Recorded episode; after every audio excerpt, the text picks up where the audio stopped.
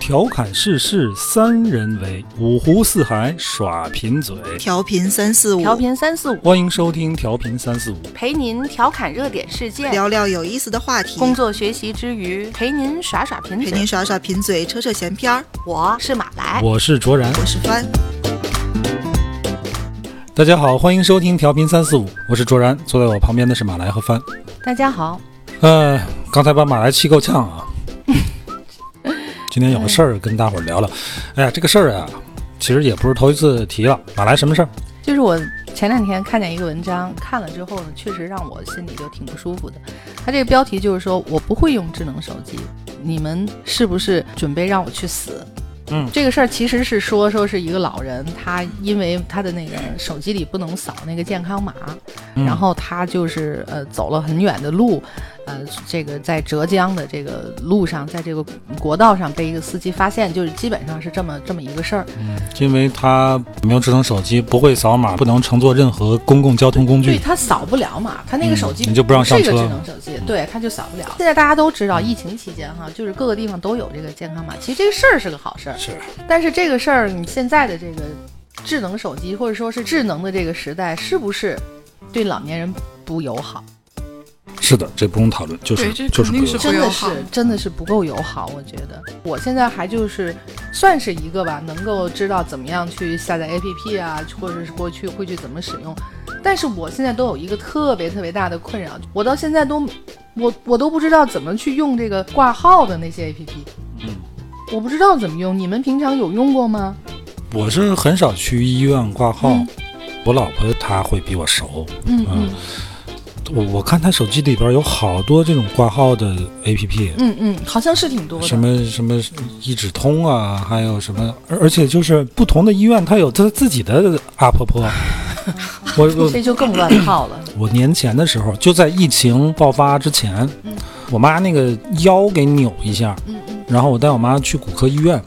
我真的很少去医院，我也没有那些阿婆婆。然嗯那你后怎么带他看呀？大厅里边有有那种自助的挂号机。嗯就跟点餐一样啊，嗯就那你就在那哎，儿挂对，了就哈那流程就是那样。我用我能用明白，当时我就看着我妈，她特别无 助，真的，我就看着挺心疼的。我觉得是幸亏是我带她来的，如果他自己来的话，如果她自己来，来，她完全搞不定。对呀、啊，怎么他办完全呀是懵的，只能去那个窗口排队，窗口排一堆老头老太太，是吧？你没有嗯看见年很轻人。哎对呀、啊呦年轻人。都在家用手机挂了。你们大部分我们这一代父母，你们都是独生子女哈，就是我们可能有时候再年纪再大一些，我可能我不想麻烦孩子，对吧？能做自己做的，我尽量去自己做。嗯但是如果我搞不定这些什么 Q E 啊，然后我只能是怎么呢？就是去排队去吗？排队去呗。那我排到那儿了，如果你们已经预约过了，你知道吗？那是先记预约号走。嗯，对啊，那我就那我排到什么时候啊？那可能我今天起得再早，也、嗯也晚了，而且我是老年人，对吧？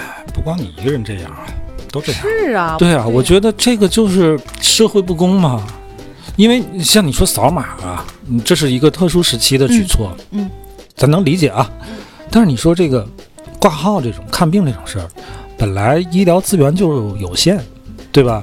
上年纪的人才上不会年纪用的人是这个主力的这个有医疗需求的这么一个人群对，然后他们没法用，嗯，真的不光是智能手机，哎，我觉得很多东西可能会对老年人都不够友好，就甚至包括到你就说电视，你现在电视已经不是一个那个遥控器就能能解决的，对吧？嗯，最起码它是两个遥控器，对吗？如果家里有这个七八十岁老人，他你你让他平常他怎么弄呢？他很麻烦呀，开这个还要调那个，还要怎么样，对吧？我妈可能得有好几年没看过电视了，是不是真的他觉得麻烦啊？他也就是她搞不懂弄搞不懂。搞不懂，你看我们家现在几个遥控器，电视一个，机顶盒一个，嗯，这是起呃，码的、盒子一个，啊，对投影一个对，四个遥控器。对啊呀、然后你拿出任何一个遥控器，她都搞不懂这遥控器是干啥的，所以她就不看了。我都懒得用，我就是嫌麻烦，我宁愿就用 Pad 就直 接看。是啊，这是年轻人可以解决，对吧？嗯如果上了年纪的人，你就是给他一个 Pad，你在 Pad 里是不是要下很多 APP，对嗯吧？你是会点开 APP 看的，你让他怎么办呢？再有，上了年纪眼眼神儿就不好，对吧？嗯你说是一个大一点的电视我看的舒服呢，还是我举一嗯个 Pad 看的舒服呀？这个肯定是问题。你看我妈之前啊，还电脑上网，嗯那那阵儿还流行什么偷菜的时 候，我妈还偷偷菜呢，啊，抢车位啊什么的。在网上玩一啊，玩。后来这些游戏也都不流行了，这流行手游了，对吧？那些那些这个偷菜网站人都、都没有啊了 PC，端的游戏也就越来越，而且关键你有时候吧，你有一些这个游戏也好或干嘛，它在 PC 端它不提供服务对啊呀、他为了引流到移动端啊，它 PC 端它是它有官网吗，它有官网，它那官网就是两个内容，一个介绍它这个游戏，再有一个就是一个 App 的下载的链接。啊对呀、就是社会发展啊、进步啊、智能啊，我都觉得蛮好的。这些东西带来的好的便利，对于年轻人来讲，这个社会就是越来越好，越来越智能。但是老年人呢，我们怎么去享受它的这些带来的这些好处、便捷呢？这个反正起码在现在这个阶段是个问题，因为我年纪到这儿了，我会特别的会会感同身受的去去考虑到这问题。现在咱们都微信支付了啊，出去之后就买东西，就有老人他扫码啊打开微信什么特别慢呐，或者怎么样的，那个卖东西的小贩就说不卖他。然后他拿出来现金，人家就拒收。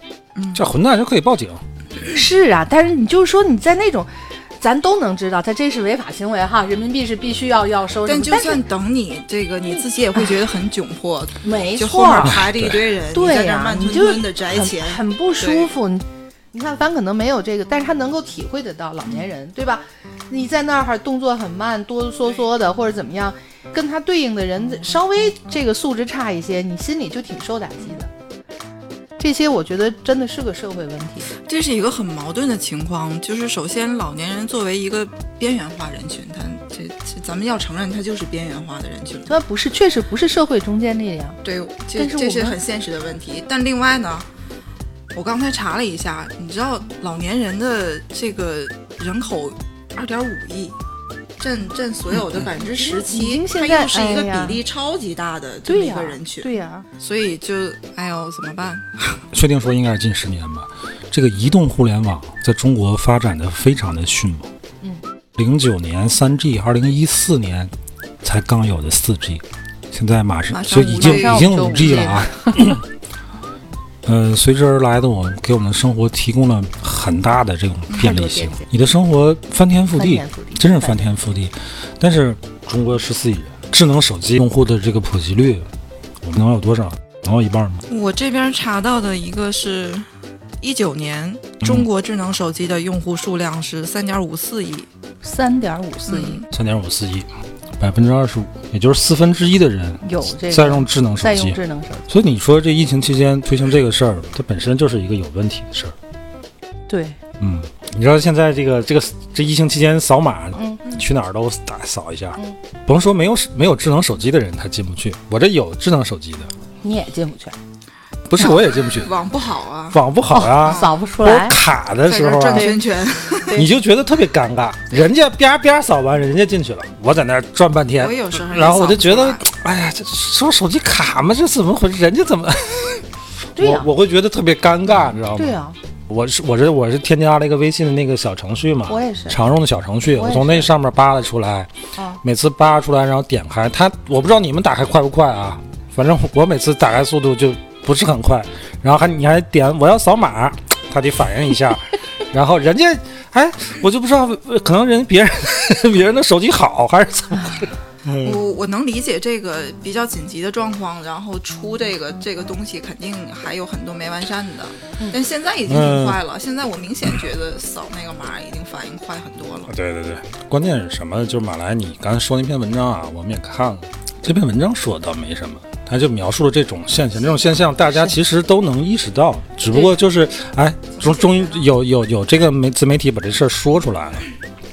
解决，我觉得是有解决办法的。你看，各地方政府可以想啊办、法。嗯呃我儿子他们幼儿园复课的时候，小孩儿他也没有这个手机啊，对智能手机啊，但是他可以就是家长或者监护人申请一个他的这个健康码，然后打印出来，对对对，哎，带到幼儿园去，对这是这是办法。就刚才我说那个文 章，哎它对后面也说，就是哎这，都有这地都方有这会个会服会务有的，这哎个街，比如说街道啊对什么有，应该这这些我觉得应该都没有问题。但是关键，这篇文章让我觉得，让我有思考的地方在哪儿呢？就是这篇文章下边有一个评论，马来不知道你们看了吗？嗯嗯，其中有一个网友就说，这是时代的进步，科技的进步倒逼人的学习进步，你跟不上这个时代，就是要被淘汰。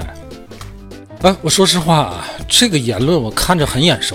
我觉得这个这个，你为什么觉得？嗯，啊好几年前，可能得一二一三年的时候，当时微博上有一个话题，就当时刚有了这个网上订票火车票，哦，啊，当时有一种声音就说这个东西，你网上订票对那些呃春节期间有大量这个返程需求的这个农民工来讲不公不平，公平。啊，他们不会使用。嗯，哎，我当时的言论就跟这位网友的言论是一样的。我觉得你这也个有东过西，这种时候， 对，我当时应该是一一三年、一二年左右的时候吧。当时我的观点啊是，我觉得这个东西没有什么不公平。你网络订票这个东西没设置任何门槛，任何人都可以上网去去操作，嗯去订票。这个东西是这个时代的进步，是你这种购票方式的优化，是社会资源的节约。嗯，不能说因为你不会，然后就停止使用这个这样的方式。嗯啊，嗯如果这样的话，反倒是一种不公。那这这是当时我的观点。嗯其实呢，你看现在啊，这农民工也都会用，但是是托什么福呢？是托移动互联网的福。农民工可以用手机去订了。当时在一二年、一三年的时候，这个移动互联网还没有特别的只能在呃电脑发端嗯达，当时还是三 G 的时候，那一四年才有的四 G 嘛，一二一三年的时候还没有四 G 时候，你只能在 PC 端、嗯上那个幺二三零六啊，网站特别难上啊，还有那个打电话订票的那个，那是拨拨多少来着？现在都忘了啊。呃当然，现在你有很多这种订票手段，什么翼龙啊、携程啊这些都嗯这第三这方第都三方的话会都能也定方便一点。对那是因为什么呢？因为是移动互联网普及了，网速更快了，然后改变了我们的这种生活状态。如果一直停留在那个那种，那农民工怎么去定呢？他只能去去网吧。啊，这对于他不现实啊！现在你看，农民工朋友们都有手机，他他能去做。可是这个事儿啊，跟老年人还真的是不一样。我也这么觉得。比如现在六七十岁的老年人，就这种困惑尤其严重。有人会说，这个每个人都曾经经年轻过，你要去不断的学习或者干嘛，别被这个时代抛弃。如果现在有朋友持这种想法啊，你们去好好看看，现在六七十岁的老年人，他们在近十年、十几年经历了什么？现在六七十岁的老老年人，近十到十五年是他们退出这个社会舞台的这么十到十五年，而这十到十五年是中国互联网、中国科技高速发展的这十到十五年。其他人经历过这个吗？改革开放四十年到现在，中国翻天覆地，从来没有这么大的变化。这个时代跟任何一个时代都不一样。真的很难。然后就真的是很难就是这批人，互联网大潮带给年轻人很多便利的时候，这个同时他们正在退出这个社会的主力舞台，你你让他们去学习，你们的姥姥姥爷爷爷奶奶退出这个社会舞台的时候，跟他们你的父母退出这个舞台的时候，那情况不一样的没。错，没错。但是恰恰是这一批人，现在是最受困扰的。嗯、你看啊，就是昨天刚发生的一个事儿，我我给大伙儿讲讲啊，这个事儿就不但困扰到我妈了，把我也困扰了。我妈呀， 给我买了一箱这个牛排，然后寄到的时候呢，我觉得有点化了，这本来是一个小问题，我就说我说你把这个。他在淘宝上买的嘛，天猫上买的。我说你把这个订单的详情给我截一个，我去找客服联系。嗯。然后他截给我之后呢，我去找客服，客服说这个你不应该不是您的这个账号订的。我说对，不是我的，但是我是收货人。他说您用那个账号来这个处理哦售后问题，嗯，要不这不方便。我想人说的也没错啊，对吧？我我就觉得我妈她可能不太善于跟这种售后去去沟通这种。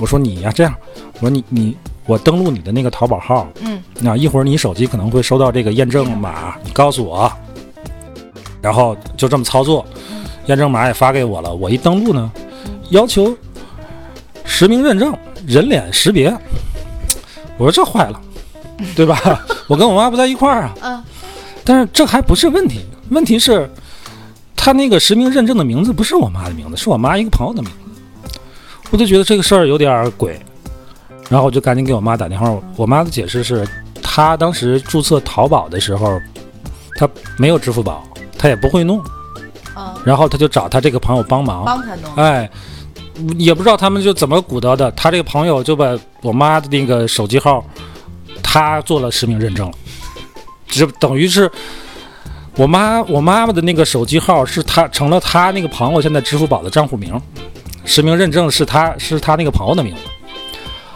你你们听懂了吗？你再捋 一遍，就是我妈那个淘宝的这个账户名是她的手机号嗯啊，明这白手机号是她的，嗯，但是这个号码被他的朋友作为支付宝的账户名使用了，而且还进行了实名认证。那他这个你妈妈的朋友以前的支付宝的以前以前的他他也有支付宝啊，但他啊等于用用我我妈这个手机号又注册了一个支付宝，然后又进行了一下实名认证。你你是说一个支付宝可以给好几个手机用的意思吗？哎呀，我跟你说，在没处理这件事儿之前，我也、啊我也没想到怎这么怎么觉得这个这事么儿复杂啊啊然后当时我想，哎，我这事儿怎么办呢？我说是、嗯是让他那朋友去解绑吗？啊！然后支付宝说这个已经实名认证的不支持解绑。那支持啥？不支持解绑，人家说能换手机号，我就看看换手机号怎么换啊。我就去哦支付宝那个阿婆婆那个平台，我去看了一眼。支付宝阿婆婆有这么一句话啊，我说给你们听一下啊，你你们听听，你们能不能理解这句话啊？他说了啥？你你们听着啊，支付宝这个更换手机时候， 它有这么一句提示：一个手机号只能作为一个账号的登录名，一个手机号最多可以被六个账号绑小定。朋友，你是否有很多问号？慢点儿， 我放弃了当你时。们明白吗？不是，你看，这是我刚才问你的，就是说我我不是，你明白我这句话什么意思吗？一个，你再说一遍，一个手机号只能作为一个账号的登录名，一个手机号最多可以被六个账号绑定。明白明白什么了？明白了，我的我的支付宝可以绑给六个人，你为什么要绑绑给六个人我是这么理解的。比方说你，啊？我再给你重新解读一下这句话啊。一个手机号啊，一个手，你们想想一个手机号啊，只能作为一个账号的登录名。啊啊，也就是说，你比如说用这个手机号去注册账号，这个登录名是唯一的，登录唯一的唯一的。那么一个手机号最多可以被六个账号绑定，哦，也就是说不是可说它可以绑定六个账号，哎，其实也一样，也啊对一吧样我，也一样。我可以绑六个人的支付宝在我的啊，手机这不上研究这个了， 咱们今天不研究支付宝这个问题啊。就是你说这个这句话对老年人友好吗？甭说我妈看不懂，我都看半得天，琢磨半天，他是什么我最后没意思琢磨明白。我打电话给九五幺八八，啊，客服怎么说？客服说，哎，你就换换一下手机号就行了。我说你你你们那个上面这个这个说明是什么情况？他说说了一堆，反正我我说我没听懂，你就说你就说我这个对我这个操作有没有影响？他说没影响，我说行，那就行。那最后你帮你妈妈是怎么解最决的后呢，这个嗯我就是 咳就连截图带敲字，就跟他说了一堆。嗯，怎么然后解决这件事儿？我我截图就拿我手机的那个支付宝一步一步地啊，一步做一步。但是我说我只能给你解释到这儿啊，我不能我真的把我的那个支付宝账号注销了，哦，就注销了。对吧？ 它有两两种方法，一个是换号，一个是注销嘛。但是你换号，你必须换一个就是从来没有使用过的、没注册过的电话号码，谁有那么现成哎的呀，嗯对吧？？你要不就就就注销。我说我给你演示一下这个换号怎么怎么弄，这个注销怎么弄。哦好关键是麻烦呀，就是我妈那个朋友啊，人家她的儿子也不在身边儿，我我也也不在没法我妈弄身边儿，就对就哎呀，我理解是什么？支付宝当初这个设计的用意，可能是就是它是为了照顾老年人。对他是为了对照顾对老对年人对就是对你比如老年人绑你不是一个弄不子明白吗女的？哎你可以把你的这个哎，淘宝这个支付宝这个账号啊，绑到你的子女的对对手机上，对这样你你你买什么买东西什么你都是他付钱哎就是他付啊钱就完了。但是谁知道这个这这俩老年人啊，就我妈跟她这朋友嘛啊，好朋友帮哎个忙嘛啊。她那朋友也有儿子，我妈也有儿子，谁都不往自个儿子身上绑，两个老年人互相 绑，啊俩这不越绑越越乱吗？都不明白哈。哎呀，弄得我这这我这大半天我都没好好上班。我跟我妈说，我说这这这问题就是就是其实本来不想给你哎，们你添说麻烦呗。哎，对，支付宝这个事儿，你又扯牵扯到资金，又牵扯到实名认证、实这个个人信哎息，呦有征我说信你乱七八糟对很多征事儿，信，对个人个人信用体系，你们对对俩对这对弄对混对了，这对对对对谁都不好。对我说对你们赶紧给他，没想那么。关键是他们俩就还都挺着急，哦，觉那得老没年想人到就把觉得，哎，这这事事儿弄大那了那 麻烦。我妈说，算了吧，我我这样吧，我把支付，我我把淘宝卸载 了。我说那有我我说你这不啊掩耳盗铃吗？卸载啊！然后昨天晚上我妈说，行了，我把它卸载了。宰了也不然后不管用啊。我我跟她发发一堆，你知道吗？我跟她解释一堆，我说妈，你别着急啊，这是怎么回事？早晨给我发了一个六十秒的语音啊， 跟我说，哎，果然我今天又装回来了，装回来一看，哎，还有我那个账号。哎呀，我天哪，真的对太要老年人很不友好啊！太要命！甭说老年人了，真的，我现在我自己都很烦，自己都很烦。我天天我离不开这个手机。早晨起来先用这个手机去查一下路况，看堵不堵，从哪儿走。啊，这已经成为我的习惯必备动作之一。从这一刻开始，就基本上离不开它了。然后工作的时候，你对着屏幕，你还要把微信什么的挂在上嗯得面，挂上，对吧？然后你中午吃饭，你拿它还得叫个外卖。真的是离不开。而且我们现在真的不带现金，对 啊，我自打就是看完马来给我转转给咱那篇文章，然后就我妈就这正好两天又又赶赶上这个上事儿这个事儿，我就特别在想这个咱们移动互联网那个智能手机到底是给咱们提供了便利，还是把咱们绑架了？我觉得真的是某种程度上是我他咱被他绑架了。我我所有的生活的状态都必须依赖这个手机。嗯嗯，手机是什么？是你的钱包，是你的 ID，对吧？你现在支付宝上连你的身份证、这个驾驶证、行车证、什么什么那个健康码、医疗保险，都可以做电子凭证了。你说这个东西你能你敢丢吗？你敢离开它吗？真是一个手机充上电，而且你就它能是去一个任何地你方你不可抗拒的，你必须要这么用，我没对有啊别的选择。就是没有别的选择了啊！整个社会提供的服务都是依赖这个。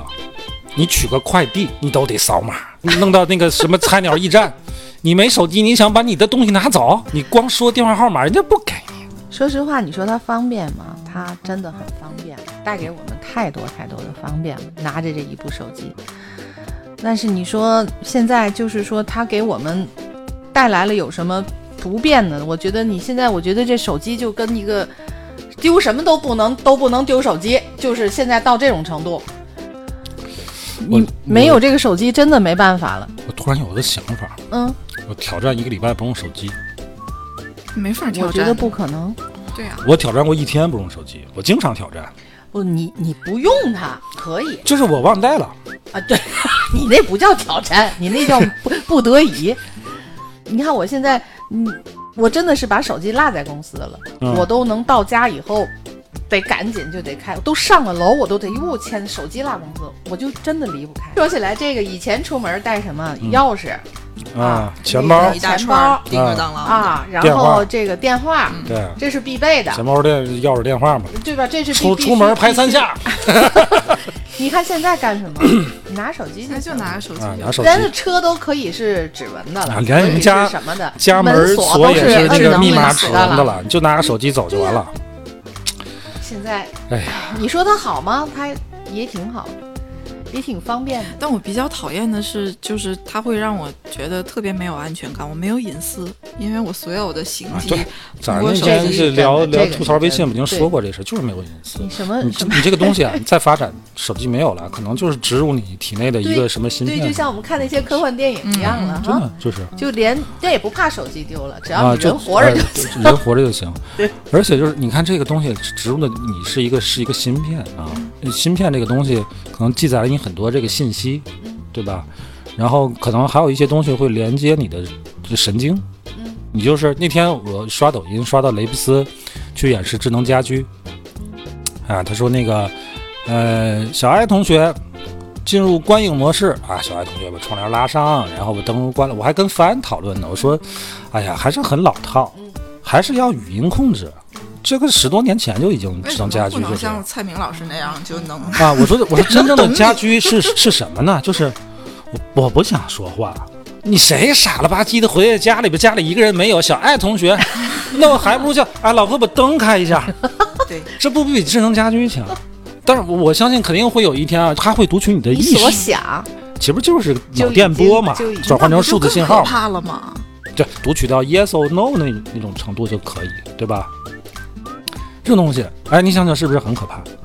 有一点儿，就是哎很可怕呀。有一点儿，这还不够可怕。我那天听一个也是一个聊天节目，他们在讲什么呢？就是到未来人可能会主动的去做一些截肢，比如说我装一个机械的胳膊或者机械的腿，或者是我装一个人工肺或者人工的肝脏或者怎么样。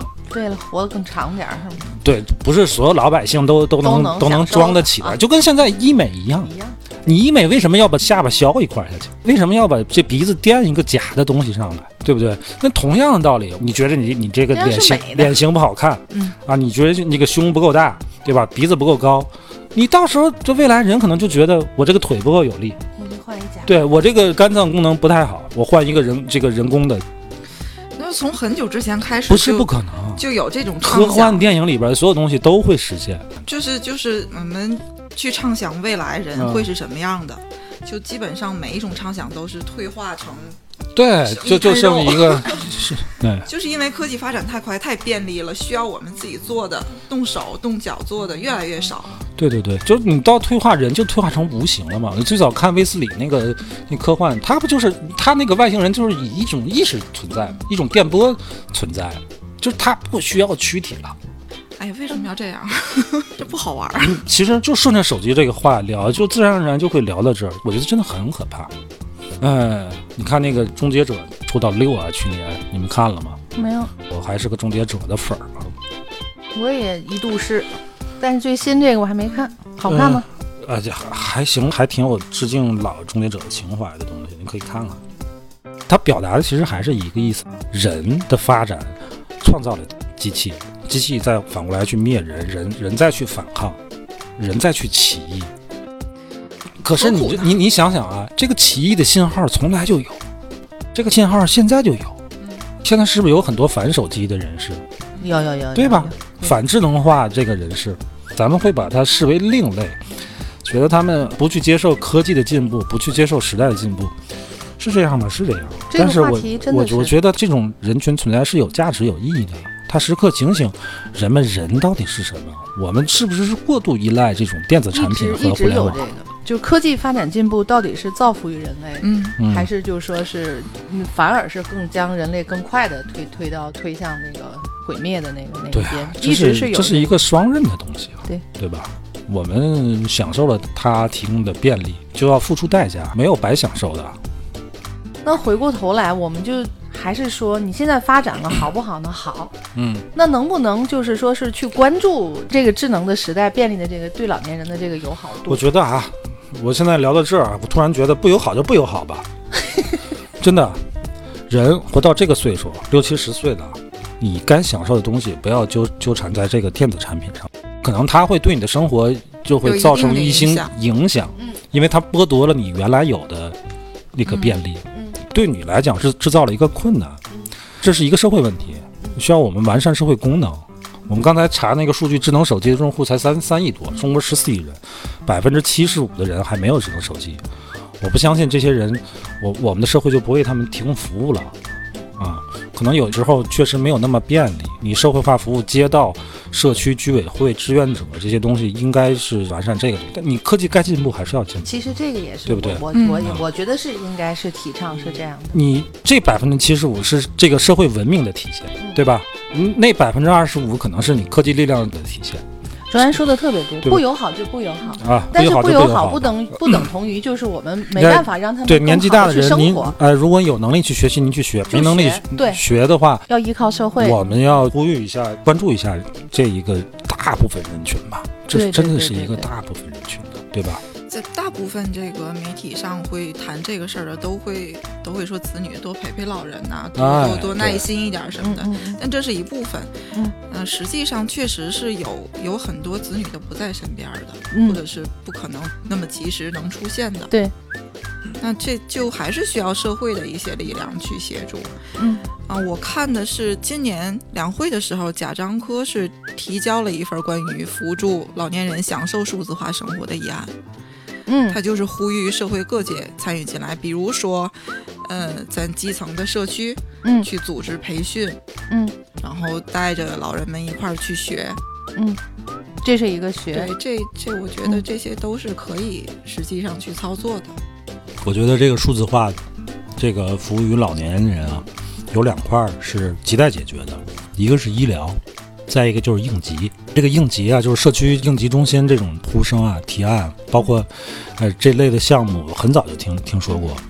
就你老人自个儿在家里边儿，子女不在身边，嗯，万一有个什么情况，你怎么第一时间通知这个急救中心，嗯通知幺二零，通知医院，嗯啊，这个是你体现你数字化便利的 这这么一应用场景，把这个数字化的便利性体现在这个应用上，才是你整个科技进步跟社会文明进步的一个完美结合。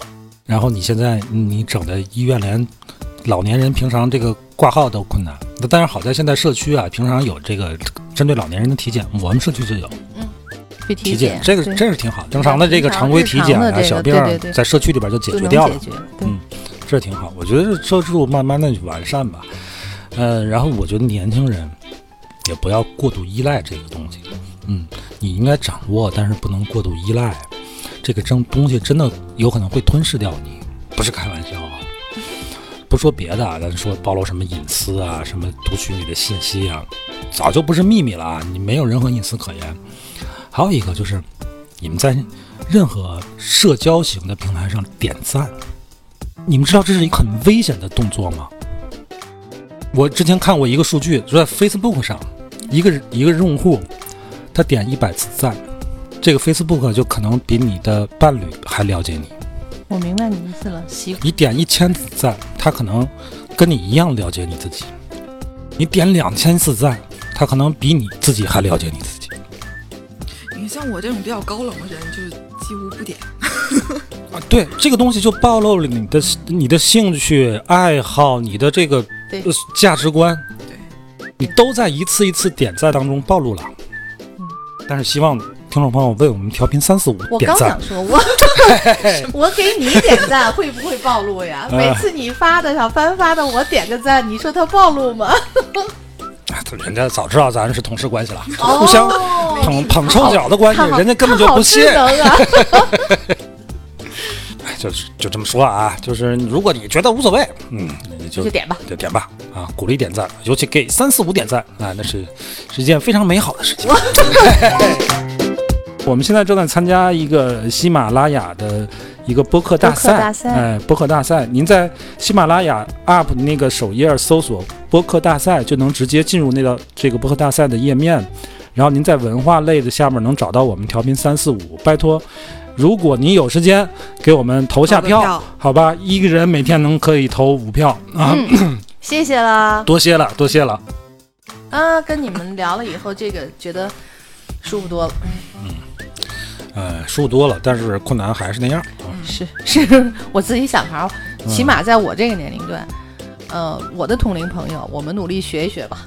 啊，对对，我觉得就年轻是人多帮一这样点这样的文，章、这样的声音多一点，让更多的人去是去开始重视是是这个是这块儿的是东西吧对。嗯，好吧，今天咱就聊到这儿，好，嗯，多帮一点拜拜。再见。